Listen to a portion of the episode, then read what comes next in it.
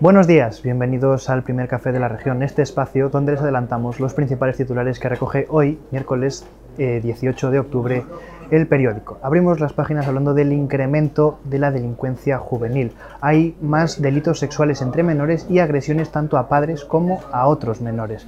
El psicólogo Ricardo Fandiño alerta de una epidemia de soledad entre los jóvenes en plena era de Internet.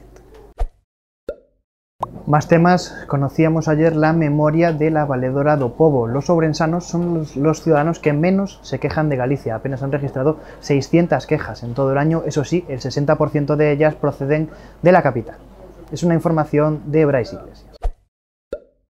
Los ourensanos son los gallegos que menos se quejan. Así se desprende del informe de 2022 que acaba de publicar la valedora do Povo los, habitantes de la provincia de Ourense son de toda Galicia los que menos reclamaciones han hecho ante esta institución. En todo caso, son los de la ciudad de Ourense los más proclives a quejarse. El 60% de las 611 reclamaciones atendidas por la valedora provienen de la ciudad y 34 de ellas son directamente contra la gestión del Concejo de Ourense.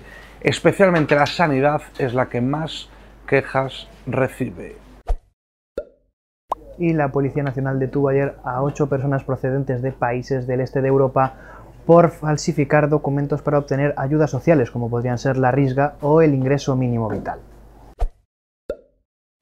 Y en las páginas de universidad, investigadores del campus ayudan a los niños a hacer la cesta de la compra. Estas mismas investigadoras alertan del problema de la obesidad infantil. Ha hablado con ellas nuestra compañera Elizabeth Fernández.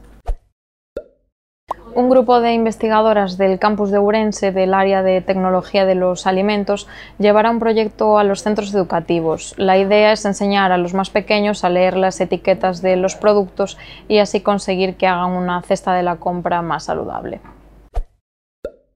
Y nuevo capítulo en la cuestión de los trenes abril. Por fin han conseguido la homologación de la Unión Europea para circular por las vías españolas y la sección de provincia abre con la preocupación en los supermercados de Valdeorras por el aumento de hurtos. El sector apunta al alto precio de productos básicos como pueden ser el aceite de oliva o el queso, que empiezan a estar incluso precintados en las estanterías.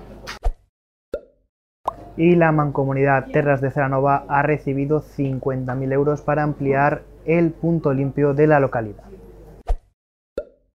Y por último, en la sección de deportes hablamos con Salinas, el autor del gol del Ourense Club de Fútbol que le sirvió al equipo urensano para imponerse al Deportivo Fabril. Además, el Avilés será el rival del Arenteiro en la primera fase de la Copa del Rey. Esto ha sido todo por hoy. Muchas gracias por acompañarnos aquí en el primer café de la región y recuerden que pueden seguir informados tanto a través de nuestra web como de nuestras redes sociales. Que tengan un muy buen día.